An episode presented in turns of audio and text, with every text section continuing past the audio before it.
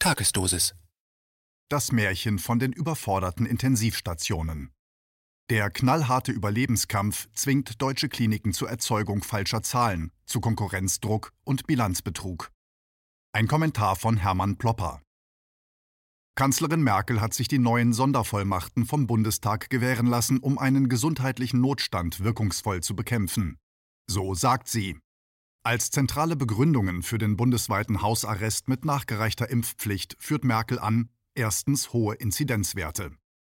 Nun wissen wir alle, dass die Inzidenzwerte dadurch zustande kommen, dass die Leute kostenlose Corona-Selbsttests machen und dann möglicherweise ganz verängstigt zum nächsten PCR-Test eilen. Der andere Grund zum Hausarrest die Intensivstationen in deutschen Krankenhäusern seien hoffnungslos überfüllt. Demnächst müssten dann mit dem Tod ringende Patienten nach Hause geschickt werden. Ein Fall für die sogenannte Triage. Ärzte selektieren, wer als lebenswert zu gelten hat und wer nicht. Stimmt das mit den überlasteten Intensivstationen? Zweifel sind angebracht. Zunächst einmal wurde die Anzahl der Intensivbetten in Deutschland über die Jahrzehnte immer weiter aufgebaut. So verfügten Deutschlands Krankenhäuser bis zum Jahre 2020 noch über 32.000 Intensivbetten. Diese wurden jedoch schon zwischen Juli und November 2020 auf 28.814 Intensivbetten heruntergefahren. Das alleine gibt schon sehr zu denken. Jedoch schrumpfte die Anzahl der Intensivbetten noch einmal um etwa 6.000 auf heute 22.637 Betten. Wie kommt es, dass gerade in Zeiten einer angeblich derart schweren Seuche annähernd 10.000 Intensivbetten abgebaut werden? Der ehemalige Hauptgeschäftsführer Georg Baum begründete das damit, dass, Zitat, die Belegungsdichte zur Infektionsprävention zurückgefahren werden muss und weil Mitarbeiter erkranken und quarantänebedingt ausfallen. Zitat Ende. Nun ja, aber wenn wirklich so eine große Gefahr für den Fortbestand der Bevölkerung durch Corona bestehen würde, müssten doch alle Mittel der Welt in Bewegung gesetzt werden, um dieser Gefahr zu begegnen. Wir nähern uns dem Thema an, wenn wir das Divi-Register betrachten. Die Deutsche Vereinigung für Intensiv- und Notfallmedizin veröffentlicht seit Beginn der Corona-Kampagne ausführliche Berichte über die Situation der Intensivstationen, und zwar für jedes einzelne Krankenhaus in unserer Republik. Der YouTuber Samuel Eckert hat sich die Mühe gemacht, die Situation jeder einzelnen Intensivstation in Deutschland unter die Lupe zu nehmen. Wir sehen dabei, die Anzahl der Intensivpatienten ist über die ganze Corona-Welle hinweg immer gleich geblieben. Es gibt im Augenblick sogar weniger Intensivpatienten als im Sommer letzten Jahres. Das kann gar nicht anders sein. Dem entspricht nämlich, dass wir in diesem Frühjahr deutlich weniger Sterblichkeit haben als im Mittel der letzten vier Jahre. Was also ist anders? Wie kommt es, dass die Intensivstationen dennoch eine Auslastung von bis zu 100 Prozent an Divi melden? Nun, am 19. November 2020, im Windschatten der Neufassung des umstrittenen Infektionsschutzgesetzes, wurde auch das Krankenhausfinanzierungsgesetz geändert. In der Neufassung ist vorgesehen, dass Krankenhäuser für ihre Intensivstationen besondere Förderbeiträge aus dem Gesundheitsfonds bekommen. Voraussetzung: Im Landkreis des betreffenden Krankenhauses übersteigt der Inzidenzwert 70 auf 100.000 Einwohner. Zudem muss die Intensivstation zu über 75 Prozent mit Patienten belegt sein. Den erforderlichen Inzidenzwert schaffen wir locker. Aber um eine Belegung der Intensivstation mit über drei Viertel melden zu können, bedienen sich die Krankenhausmanager eines bestechend einfachen Tricks. Die Krankenhäuser schieben einfach leere Betten aus der Intensivstation auf den Korridor, melden die Betten ab und schon sind sie am Limit. Dass so etwas möglich ist, kann man sich als Außenstehender kaum vorstellen, aber so einfach ist das tatsächlich. Das Krankenhaus Offenbach hatte im April 2020 noch 57 Intensivbetten, jetzt sind es 25. Noch einmal. Die Anzahl der Intensivpatienten ist im Lauf der letzten zwölf Monate immer einigermaßen gleich geblieben. Nur die Belegung, dargestellt in Prozenten, hat massiv zugenommen. Das Krankenhaus Waldshut baute in diesem Zeitraum von 44 Betten auf 15 Betten ab. Das Krankenhaus Dachau halbierte von 60 auf 30 Intensivbetten. Und überall fand der Abbau exakt nach Inkrafttreten des überarbeiteten Krankenhausfinanzierungsgesetzes statt. Und zwar drastisch. Es ist zwar legitim, der Öffentlichkeit mitzuteilen, dass die Intensivstationen jetzt zu annähernd 100 Prozent belegt sind. Es ist aber extrem unseriös, mit solchen Prozenten hausieren zu gehen, ohne mitzuteilen, dass die Anzahl der Intensivpatienten über die ganze Zeit gleich geblieben ist und jetzt sogar abnimmt. Auf solche erbärmlichen Taschenspielertricks stützt die Bundeskanzlerin ihre Rechtfertigung, die Grundfesten der Demokratie zu zerstören. Jene Taschenspielertricks sind möglich geworden in einer verwilderten Krankenhauslandschaft. Früher waren die Krankenhäuser Teil des öffentlichen Versorgungsauftrags. Etwa seit Mitte der 1980er Jahre wurde auf Druck von Lobbyverbänden Profitorientierung im Gesundheitswesen zunehmend eingebracht. Wo früher städtische und kirchliche Krankenhäuser mehr oder weniger gute Arbeit geleistet haben, sind nun immer mehr private Krankenhäuser aufgemacht worden. So schreibt das Ärzteblatt, Zitat. Bei den Krankenhausträgern gab es eine deutliche Verschiebung von den kommunalen zu privaten Trägern. War 1991 jede zweite Klinik in öffentlicher Hand, 46 Prozent, so ist der Anteil seither auf 29 Prozent geschrumpft.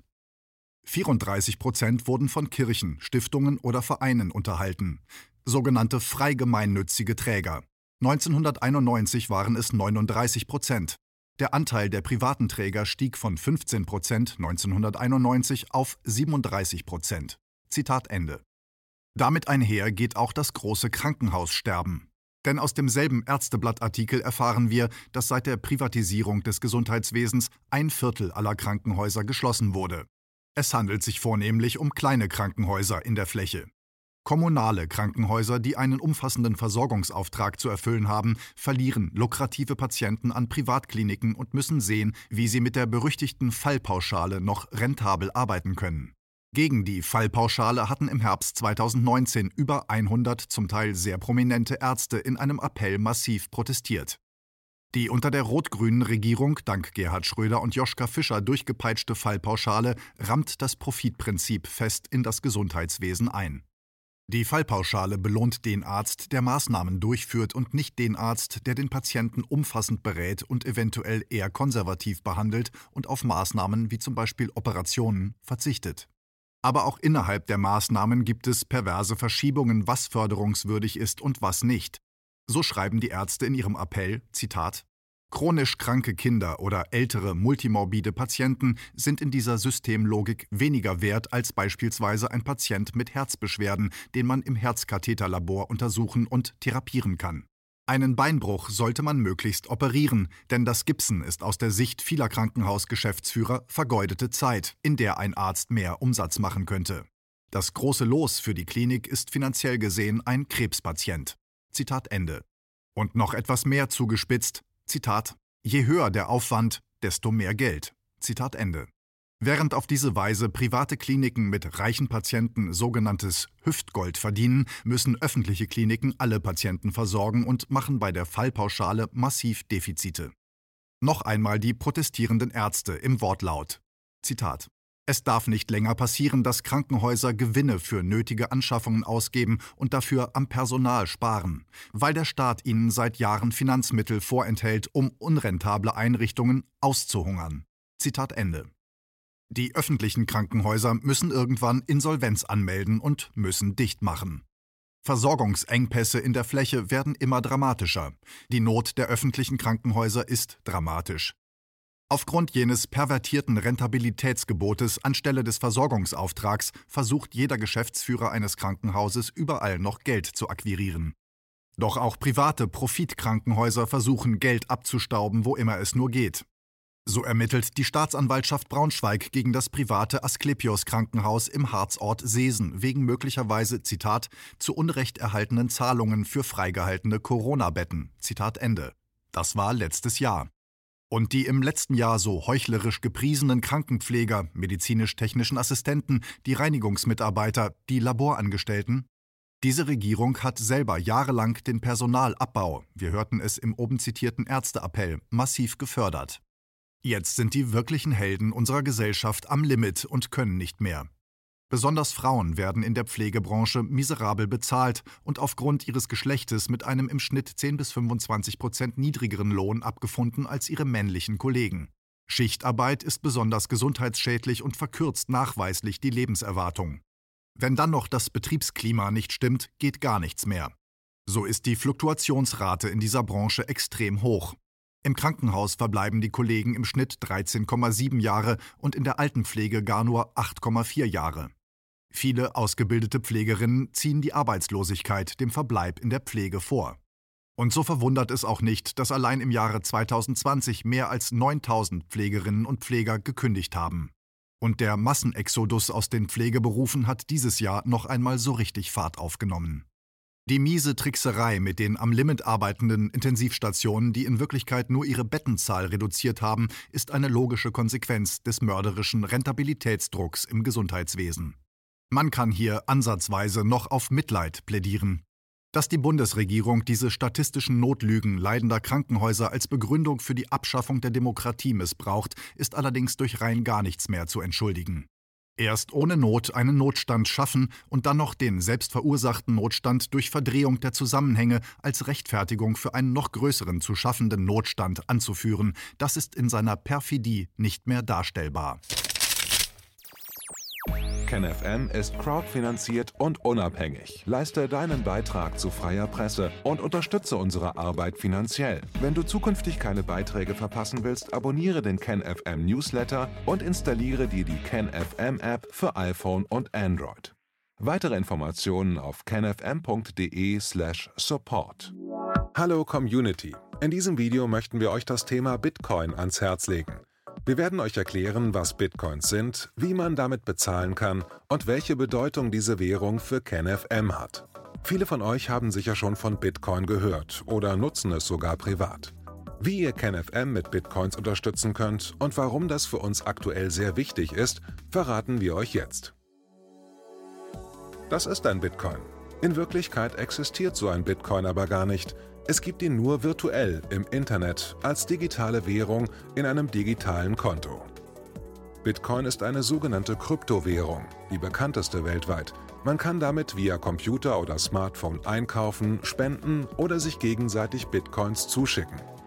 Bitcoins kann man wie Währungen oder Edelmetalle zum aktuellen Wechselkurs kaufen, verkaufen oder von Freunden zugeschickt bekommen.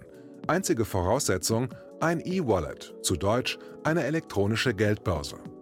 Das ist ein Account oder Konto, über das man Bitcoins empfangen oder versenden kann. Wie ihr wisst, nutzen auch wir bei KenFM schon seit ein paar Jahren Bitcoin, damit wir im Notfall auch finanziell unabhängig bleiben können, zum Beispiel von Banken, die uns nicht mehr mögen. Da viele Banken mit unserer Berichterstattung nicht einverstanden sind und nicht im Zusammenhang mit KenFM genannt werden möchten, kam es in den letzten Monaten so weit, dass uns gar keine Bank mehr mag. Weshalb wir leider damit rechnen müssen, vom kompletten IBAN-Zahlungsverkehr ausgeschlossen zu werden. Deshalb der Appell an euch, beschäftigt euch jetzt schon mit der Funktionsweise von Bitcoin, damit ihr uns auch im Notfall trotzdem weiter unterstützen könnt.